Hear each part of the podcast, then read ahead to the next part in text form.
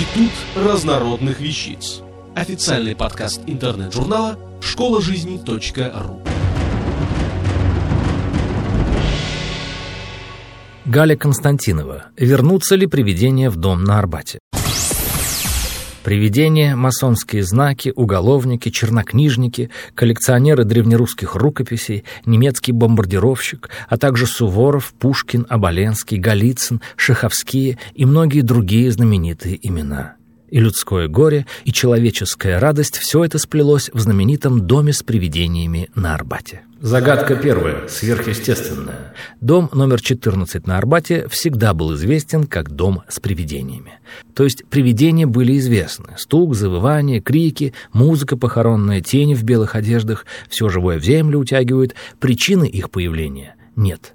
Исследователь этого явления Баранов произвел опрос всех, кого можно. Укладчика дров, извозчика, водопроводчика, нищих стариков, ремесленников, строителей, базарных торговок, а также арбатских старожилов. Жуткие рассказы услышал. И о семье повешенных, чей глава был фальшивомонетчиком, и о полковнике, чья молодая жена его осрамила с драгунским офицером, по другим версиям, с артистом, а он застрелился. Много всяческих рассказов собрал. И сделал доклад по этой теме, который был издан под названием «Московские легенды». Андрей Белый тоже писал об этом доме, что в нем торговали средствами от клопов, а потом почему-то открылось изображение дьявольского алтаря. Разгадка первая. Описано, что когда полиция оцепила дом, то схватила банду уголовников, которая там пряталась и изображала из себя привидение, дабы жильцов поменьше было. А также лихие люди устраивали там оргии. Еще описанный факт. Уже в 1919 году в доме располагалась мастерская закроя, на которую был совершен бандитский налет, и были украдены сотни катушек швейных ниток. Вероятно, большая ценность тогда. Злоумышленников не поймали. Факты известны, однако ужасные рассказы все продолжали жить дальше, вплоть до нашего времени. Один из этих рассказов, наиболее повторяем, это рассказ о князе-чернокнижнике. Будто бы жил там некий князь, чью Брюсову книгу украл лакей, дабы самому волшебству научиться. Князь да и вернулся домой, лакей спрятал книгу под плиту, там она сгорела, князь с горя повесился, но потом стал являться, книгу искать. Лакей спился. А ведь с ним разговаривали, опрашивали. А Брюсова книга тоже сама по себе загадка. Яков Брюс – потомок шотландского короля Роберта Брюса, русский государственный деятель, сподвижник Петра I, участник всех войн, астроном, автор планировки Москвы, первого календаря, составитель карты земель, основатель первой обсерватории. Обсерватория эта располагалась в Сухаревской башне – Народ пугался света. Брюс приобрел репутацию чернокнижника, колдуна и чародея. И был Брюс масоном, это известно. Магическая Брюсова книга якобы вообще принадлежала царю Соломону и открывала Брюсу все тайны бытия. Интересные истории можно прочитать в московской старине. Загадка вторая, историческая. В книгах приводится фамилия князя Хилкова. В интернете часто встречается другая фамилия, князь Халиков. Князей Халиковых не нашел. Видимо, где-то пошла гулять ошибка в сети. А вот род Хилкова знаменитейший, известен давным-давно. Кстати, последний из Хилковых живет в Мытищах, под Москвой. Один из представителей этого рода – основоположник и начальник железных дорог в России. Вряд ли такие люди стали бы заниматься колдовством, да еще и кончать с собой. Еще версия. Один из князей Шаховских, живших в этом доме, тоже, говорят, наложил на себя руки. Нет разгадки. Одним словом, предания старины. Зато сколько всего интересного и точно известного произошло в этом здании.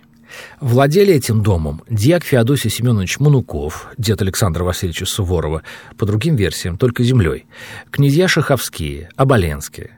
Снимали особняк магнат фон Мек, кто-то помнит, наверное, знаменитую переписку Чайковского, князь Голицын, Вукол Ундольский. О каждом можно писать отдельно князья Оболенские, один из которых директор Московского главного архива Министерства иностранных дел.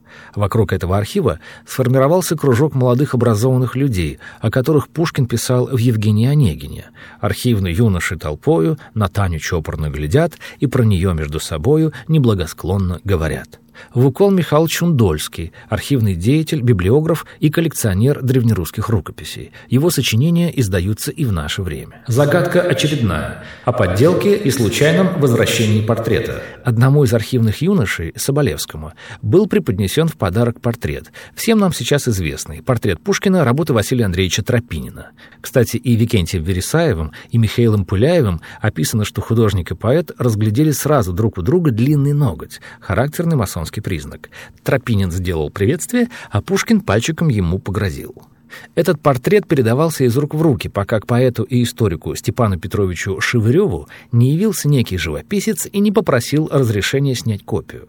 Якобы вернулся назад уже не оригинал, а именно копия. А оригинал у антиквара случайно обнаружил и снова приобрел Оболенский, и уже из все того же дома в 1909 году портрет попал в музей, а заодно и на обложке всех изданий Пушкина. Мошенство точно было, детали расходятся. Дом 14 на Арбате был разрушен во время бомбардировки в Великую Отечественную войну. Бомбы предназначались наркомату обороны, но разрушено было все. Сейчас его собираются восстанавливать и сделать музей.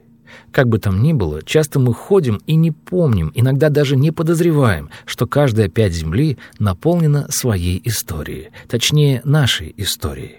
И неважно, кто жил, ходил, любил, страдал, князь ли, поэт ли, обманутый муж или мистификатор, извозчик-бомбист или агент по продажам, мы не первые и не последние. Жители особняка под названием «Земля», третий номер от солнца. Тоже всякое разное здесь происходит. И страшное, и веселое, и непонятное. Вот как мы вспомнимся? Трудно предположить. А привидение — дело десятое. Даже последнее. Автор статьи «Вернутся ли привидения в дом на Арбате» Галя Константинова. Текст читал Дмитрий Креминский. Институт разнородных вещиц. Официальный подкаст интернет-журнала школа жизни .ру. Слушайте и читайте нас на www.школажизни.ру.